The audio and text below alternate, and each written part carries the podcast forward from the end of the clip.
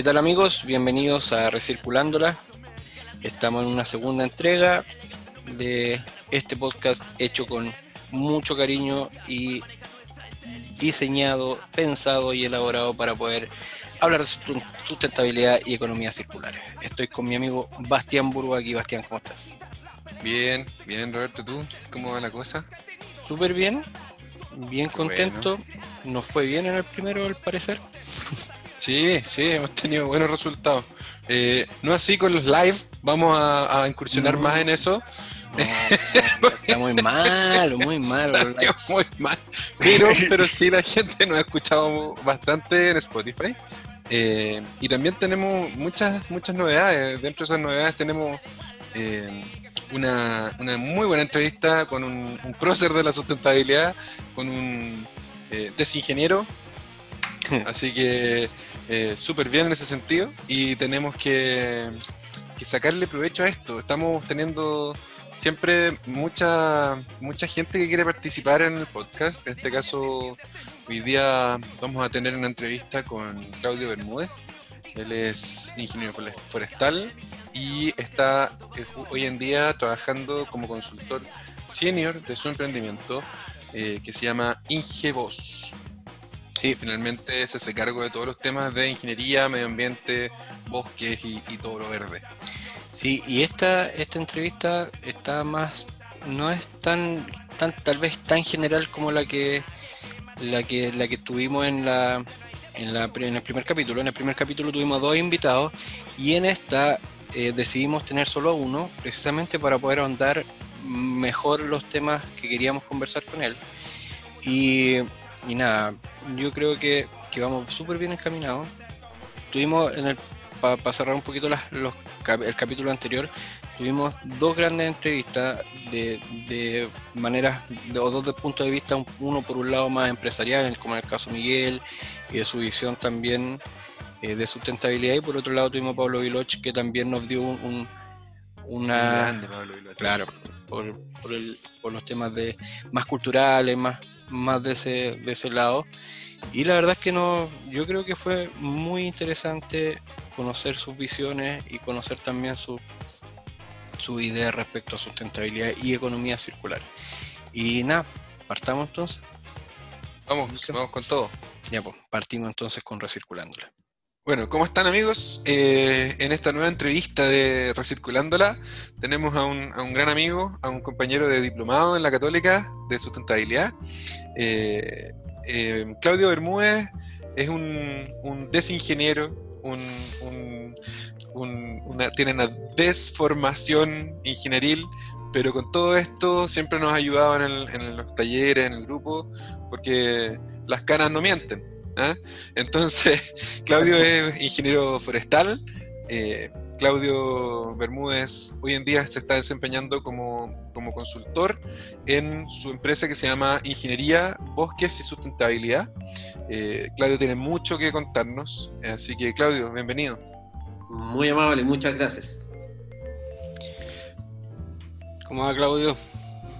Bien, Roberto, aquí, muy bien, aquí disponible para lo que pueda eh, desinformar, como dijo. esa, es la, idea, que podamos conversar. prefiero pararme en ese punto. Muy bien. Claro, se tiene expectativas bien bajas para después. para después sorprender. Claro. claro. Oye, oye, Claudio, eh, bueno, bienvenido a, Recirculándola. Esto, como tú sabes, es un proyecto eh, nuevo eh, y te queremos agradecer por querer participar porque la tiré en el grupo y Claudio inmediatamente dijo que bueno. Así que gracias. Y la primera pregunta siempre va al riñón, siempre va así como a lo más fuerte. Eh, y justamente lo que conversábamos con Roberto antes de partir la reunión es, ¿cómo ves tú la sustentabilidad actual en el país. Eh, estamos cerca, estamos lejos de lograrlo, las iniciativas país eh, están por el buen camino. ¿Qué opináis? Eh, gracias, primero que nada, por la, por la invitación. Yo encantado de, de, poder, digamos, aportar desde, desde, mi experiencia. Como les contaba, yo próximo año estoy cumpliendo 30 años de, de egresado de la universidad y, he trabajado en, diferentes organizaciones, tanto eh, de empresas como no gubernamentales. Y en estos 30 años he visto que eh, los temas socioambientales cada vez están más presentes en todas las mesas. Por lo tanto, tiendo a ser positivo, tiendo a ser, a, ser optimista de cómo eh, va a ir avanzando aún más lo que ha ocurrido en las últimas tres décadas, la gestión ambiental, la gestión comunitaria eh, para Chile. Ahora, evidentemente queda mucho por, avanzar. Eh, aún a esta altura se le exigen cosas a la institucionalidad ambiental eh, que eran imposibles de pensar hace 20 o 30 años atrás.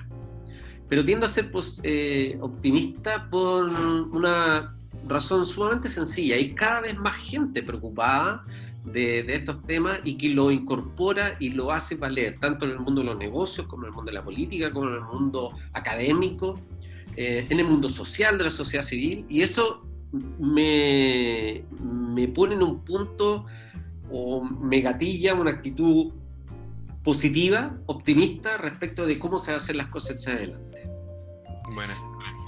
Eso. Yo creo que eso sí, yo tiendo a ser positivo, sí, de todas maneras. Qué bueno, qué bueno. Porque normalmente uno como que espera en una persona que tiene tanta experiencia, porque bueno, tú has trabajado en grandes empresas, eh, y también eh, en consultoría y, con proyectos chicos y todo, de todo. Entonces, cuesta un poco encontrar gente que tenga como una, una visión de futuro eh, en buena, digamos, como que vamos por un buen camino. Mucha gente dice, ¿sabéis que no? Estamos, estamos mal, en Chile nadie recicla, en Chile nadie hace nada. En este caso fue bueno escuchar una, una propuesta mucho más alentadora. Sí, definitivamente, Bastián, yo te digo que eh, usando un término futbolero, poniendo la pelota contra el piso y, tratando de ser objetivo, estamos lejos, pero lejos, mucho, mucho mejor de lo que estábamos hace 30 años. Hace 30 años era una locura esta cuestión, era realmente un escampado y el que tratara de hablar algo de medio ambiente o de gestión comunitaria era este, bicho raro, digamos, aquí, está hablando este gallo. Y hoy día no, hoy día el tema está en todas partes, está en todas las mesas y tiendo a creer, por ejemplo, los esfuerzos que ha hecho el, Ministerio de Medio Ambiente en esta administración y en las inmediatamente anteriores, eh, de colocar temas, por ejemplo, como eh, la importancia de los humedales. Eh, yo, yo soy de una región donde hay bastantes humedales costeros, yo vivo en la región de O'Higgins, y los humedales costeros eran verdaderos vertederos y hoy día se le está dando una categoría legal de protección. Eso era impensado. Y objetivamente, es tener esta preocupación que va a tener un carácter legal es un avance. Y así en un sinnúmero de otras cosas. El, el propio sistema de evaluación de impacto ambiental, que uno lo puede criticar, lo puede decir que adolece de esto u otra cosa, eh, hoy día es un sistema que está bastante maduro, que requiere modificaciones, por cierto, pero bastante maduro, es capaz de resistir eh, ciertas evaluaciones, ciertos proyectos, la cantidad de, miles de millones de dólares que han pasado por el Servicio de Evaluación de Impacto Ambiental es enorme, porque si no, el, el punto es, si no hubiésemos tenido el sistema de evaluación de impacto ambiental. Todas esas inversiones probablemente se habían ejecutado, pero la generación de pasivos, tanto sociales como ambientales, habría sido tremenda. En cambio, teniéndolo bajo el sistema de evaluación de impacto ambiental, de alguna forma, lo tenemos un poco más ordenado y nos permite tener una mejor gobernanza. Por eso me tiendo a ser positivo, tiendo a ser positivo y, y los profesionales de muchas formaciones están cada vez más también más atentos a estos problemas. Entonces yo no me siento tan solo como un Quijote delante de los molinos.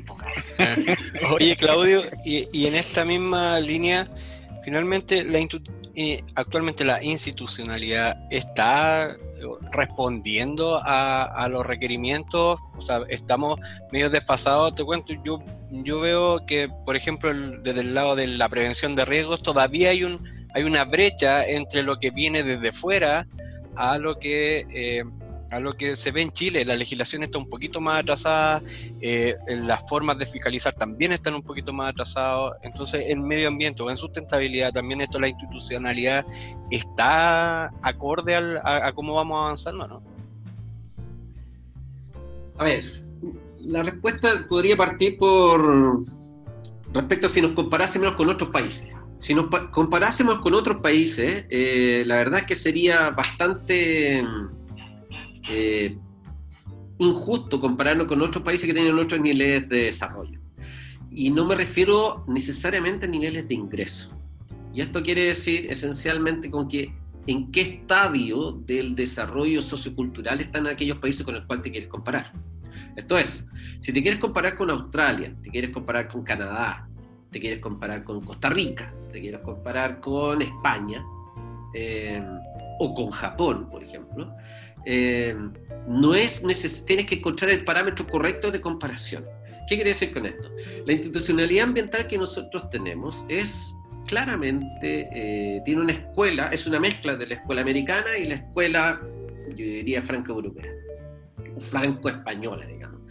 Eh, y esto quiere decir de que nuestro sistema, de que nuestra institucionalidad fue profundamente, eh, voy a decirlo así, entre comillas, intervenida por la OCDE para subir un poco el estándar de nuestra institucionalidad, el diseño de nuestra institucionalidad ambiental. Yo diría que ante la pregunta de que si da, el stand, si da nuestra situación actual institucional para responder a las demandas actuales, eh, no. Y agregaría, jamás lo va a hacer porque las demandas tienen una dinámica incremental mucho más alta, mucho más rápida, más energética, si tú quieres, que el acomodo que va haciendo la institucionalidad o la, legislación, eh, cuya dinámica es mucho más lenta, por cierto, y requiere de mayor cantidad de acuerdos. Entonces, nunca va, nunca va a llegar a, coincidir una con la otra porque la, demanda es mucho más alta por parte de la sociedad. Y esto se traduce en que, por ejemplo, nuestro sistema de evaluación de impacto ambiental está diseñado en base, por ejemplo, a, hacer, a evaluar bajo el criterio de tipología de proyectos. O sea, existen ciertos tipos de proyectos que ingresan y otros que no. Y aquellos que ingresan son los que tienen que cubrir o cumplir un umbral mínimo para que sean evaluados ambientalmente. Si no, se evalúan sectorialmente. Esa es la lógica que ocupa el, sistema de evaluación. Y a su vez, la fiscalización por parte del Estado a través de la Superintendencia de Medio Ambiente se remite a aquellos proyectos o actividades que tienen instrumentos de gestión ambiental que le apliquen. Esto es, desde norma, una resolución de calificación ambiental, por cierto, eh, otorgada bajo el SEIA, pero también normas primarias, secundarias, planes de descontaminación o planes de manejo que en Chile también existen. Sin embargo, existe toda una faja de proyectos que quedan afuera. ¿Por qué? Por esta lógica de la tipología de proyectos.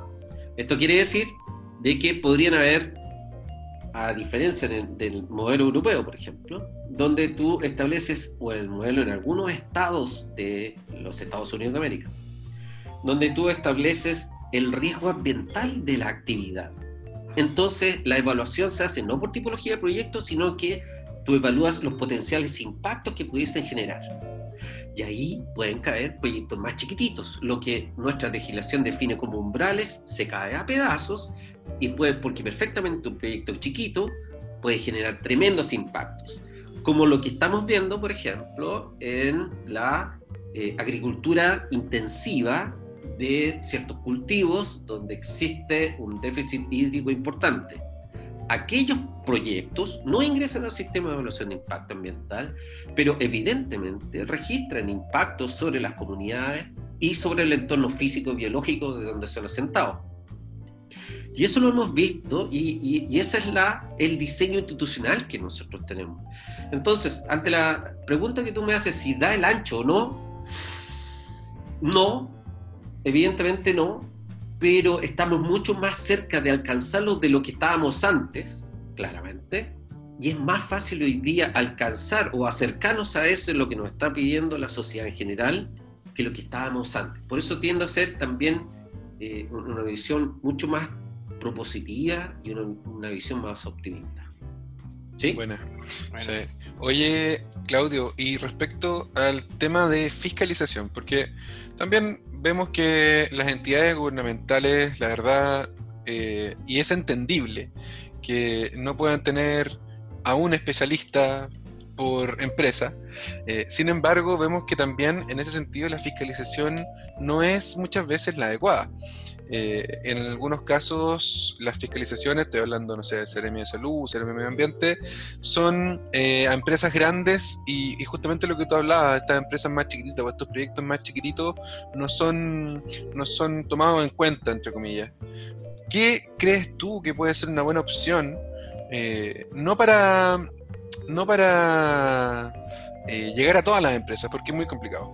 Pero sí, ¿qué opción ves tú de mejorar la fiscalización? Un modus operandi que ayuda a mejorar la fiscalización y con eso también el seguimiento. Porque hoy en día podemos sacar nuestra resolución de calificación eh, ambiental y podemos tener todos los papeles al día y listo, nos aprobaron todos los proyectos, pero después de eso, eh, necesitamos gente que nos fiscalice y también necesitamos un tipo de seguimiento. ¿Cuál sería para ti la, mejor propuesta para eso? Mira, a mí me, gusta mucho un modelo que utilizan eh, los alemanes, los holandeses, y en algún modo también los franceses lo están implementando ahora, que es el Estado, a ver, hay que partir de un principio, el Estado no va a crecer mucho y no tiene mucha capacidad de crecer más. Esto es, no podemos proponer que existan servicios del Estado, verdaderos regimientos fiscalizadores, porque eso no va a ocurrir. No hay piso político para eso y tampoco hay las lucas para eso. Entonces, ¿cómo tú logras optimizar aquella deficiencia de fiscalización? Porque necesitas tener certeza, ¿no es cierto?, que se esté cumpliendo la ley. ¿Cómo lo han hecho estos eh, eh, otros modelos? Utilizan a privados. Y estos privados quiere decir que pueden ser entidades, empresas, o también entidades que sean societarias. Esto es, sociales me refiero, no societarias. Esto es, la propia comunidad tiene atribuciones de inspección y de fiscalización donde solicita un experto que va, que está acreditado ante el Estado y va y inspecciona y se amerita, fiscaliza. Son dos cosas distintas. Eso creo que yo es un modelo mucho más óptimo porque se requiere menos recursos, porque los recursos están. Entonces, ¿qué es lo que se requiere? Tener una suerte de acreditadores. Figura que por lo demás existe en nuestra legislación, pero no, que no se ha dado y que no se ha potenciado, creo yo, eh, con, una, con esta suerte de creer que el Estado lo tiene que hacer todo. Yo no creo aquello. Yo creo que debe eh, ser óptimo y la legislación está. De hecho, en la legislación de la Superintendencia de Medio Ambiente existen las EDFAT que están a cargo de los monitoreos, pero están también recién, luego de ocho años de promulgada la ley, salió la primera resolución de una entidad técnica que se llama de certificación ambiental, que son privados, que acreditan cierto grado de cumplimiento de todo o una parte del proceso evaluado. Lo mismo podría ocurrir. Ese tipo de herramienta es mucho más óptima, porque la carga se le traspasa al titular. Ellos tienen que acreditar, y así el Estado es mucho más óptimo. Ahora, en el caso de las comunidades directamente afectadas, ellas perfectamente podrían ser, ¿sabe qué? Esta empresa está eh, vertiendo riles, no sé, perdón, residuos industriales líquidos sobre eh, un canal. Ok, si la comunidad está detectando eso, debiese el Estado ser capaz de responder rápidamente. No tiene los fiscalizadores, no tiene eh, eh, la camioneta, es imposible tener un carabinero en cada esquina. Entonces, utilice la capacidad que existe y para eso existen una serie de especialistas, eh, ¿no es cierto?, que son tanto asesores individuales como en, empresas, que tienen la capacidad y que ya están acreditados, por ejemplo, hasta el INN o hasta la propia superintendencia, o ante la propia salud, va y hace el proceso profesional de verificación e inspección y se amerita, se inicia un proceso de fiscalización. Entonces, es utilizar de mejor forma los recursos, porque, insisto, los recursos son limitados. Yo no creo que eh, concederle toda la, la responsabilidad al Estado de fiscalización e inspección creo que es, eh, es iluso de verdad, yo creo que eh, hay que usar las capacidades que tiene la sociedad. Y mucho mejor desde el punto de vista de la utilización de los recursos, además que son sumamente escasos. Y de esa forma creo que yo que se podríamos tener una mejor verificación. tanto para el cumplimiento como para el seguimiento. Y en el seguimiento tenemos algunas cosas, pero hoy día existen las EDFA, que son las entidades técnicas de fiscalización ambiental, pero están otra vez vinculadas a aquellas actividades macro.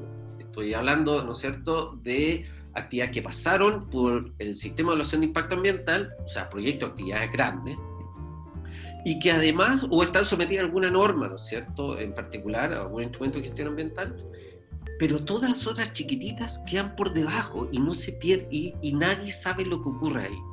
Yo creo que aplican el, criterio de Pareto, esto es, van al 20% que causa el 80% de los problemas. Y, esa es la lógica, y, la pobreza es, eso, administrar pobreza. Oye, Claudio, y yo te quiero llevar para otro lado. Ya vimos un poco cómo cómo, tú ves el tema de la fiscalización y el seguimiento, pero nos pasa también que en las compañías, y, esto también va, va dirigido a los nuevos profesionales y a, los que están actualmente trabajando en, esto, en estos temas. las compañías muchas veces logran el objetivo o ven como un, objetivo el tener una cierta acreditación, el tener el, el documento de que los, les permite operar. Pero ¿qué pasa con, esos planes que muchas veces quedan ahí votados, que, se genera un levantamiento legal de todas las cosas que tenemos que tener, que cumplir, lo, logramos y después hay que mantenerlo? ¿Cómo hacemos para, para poder mantenerlo? ¿Qué estrategia podemos utilizar? Porque muchas veces quedan perdidos en el tiempo y ese seguimiento, ese traqueo de esas acciones o de esos planes de acción, finalmente se van muriendo y después cambian las personas, cambia la gente, cambia las compañías y eso sigue estando ahí y de nuevo a retomar y básicamente terminas eh, sacando tres veces el mismo, la misma certificación o tramitando tres veces la misma certificación por no hacer el, el, seguimiento o el, o hacer sustentable también esto. Sí, mira, eh, les voy a contar una historia. Yo el año 97, 98, trabajaba en una empresa donde llegaron... Estáis saliendo, saliendo de cuarto medio, Claudio, ¿no? Era trabajo infantil. Claro, no, ya, ya, buen rato. Trabajaba, que sé, ya trabajando como seis años y tal. Bueno, asunto que llegaron unos holandeses así, pero vendiendo una tremenda eh, promoción diciendo que llegaba la panacea para el cumplimiento, que era la famosa certificación ISO. En ISO 14000, basada esencialmente en ISO 9000, que era calidad, que era ya anterior. Veintitantos años después, créeme, yo soy sumamente escéptico de aquellas certificaciones. Porque no dieron, nunca cumplieron la promesa que se hizo hace veintitantos años atrás de garantizar el cumplimiento, de garantizar tener gobierno sobre los procesos. Mm. Eh, y esa es la verdad. Hoy día hay muchas empresas que han dejado de lado las certificaciones, de hecho. Entonces, eh, ¿qué es lo que ocurre? Que las actividades, las empresas responden también a estímulos propios de la dinámica económica, ¿no es cierto?, que tienen su desempeño en su mercado.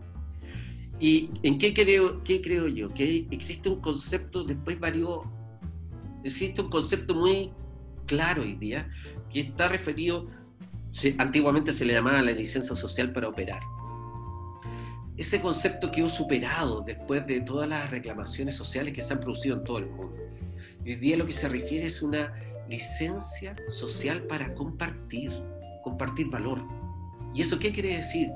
De que tu negocio tiene que ser necesariamente ser validado. Y ser socialmente validado significa que no solamente tienes que cumplir a tu cliente, no solamente tienes que cumplir a tu shareholder, sino que tienes que necesariamente compartir valor en el territorio donde se desempeñan tus actividades. ¿Cuál es mi opinión respecto a que sea, los chiquillos que vienen saliendo de la universidad y vienen con todo su impulso? Es que vayan por ese lado en el sentido de que las empresas, ya hay varias que lo están haciendo, conciben que su valor no solamente está en repartir utilidades a sus dueños, en repartir renta, sino que deben generar valor donde aquellos ellos operan directamente. Ahí está la clave, porque ahí obtienes la licencia social. Lo que no hicieron las certificaciones lo va a hacer precisamente quien te cuestiona. Y el cuestionar a la actividad empresarial no es un hándicap, no es un riesgo. Yo he asistido toda mi vida a, eh, talleres de riesgo HASOP, donde dice que, oye, la, opinión que tenga una comunidad o una ONG ambientalista o un centro de estudio eh, universitario es un riesgo. A esta altura yo puedo decir responsablemente, no, eso es un error, es un error de concepto, es, es un error axiomático. Al revés, es precisamente de lo que te dice alguien de que está cuestionando, es tomarlo como oportunidad y transformarlo en valor. Si ese es el secreto, ese es el secreto. Y la única forma de tener una mejor construcción de valor es precisamente aspirar a tener la licencia social, no para operar, sino que la licencia eh, social para compartir el valor que tú estás generando como una actividad productiva. Ahí está. Eso es sensible y, ha sido, y ha sido demostrado últimamente en muchas compañías multinacionales. Comparto contigo que a nivel nacional el escepticismo es enorme porque hay muchas compañías que se gobiernan bajo los parámetros del siglo XX todavía, que solamente distribuyen renta. Eso no entienden nada. Esas compañías están tan... Esa forma de ver las empresas está destinada al fracaso. Y ese espacio lo van a cubrir empresas y lo van a tomar empresas que sí tengan esta otra estrategia de crecimiento. Paso por ahí. Sí. Buena. Oye, Claudio, yo primero tengo que pedirle disculpas a todo el gremio de los pugilistas porque dije golpe al riñón y en realidad al hígado, así que... no, ese, ese, ese el riñón es maletero. Ese es maletero, ese no se da. La espalda. Ese me matar la espalda. Claro. Era el hígado, pero bueno, a todos los que nos escuchan desde el del gremio de la, del box, del kickboxing, del kyokuchi, todo, disculpen, era el hígado. Y bueno, y también parte de, esta entrevista, Claudio, es hacerte dos eh, requerimientos de... Em, de tus recomendaciones.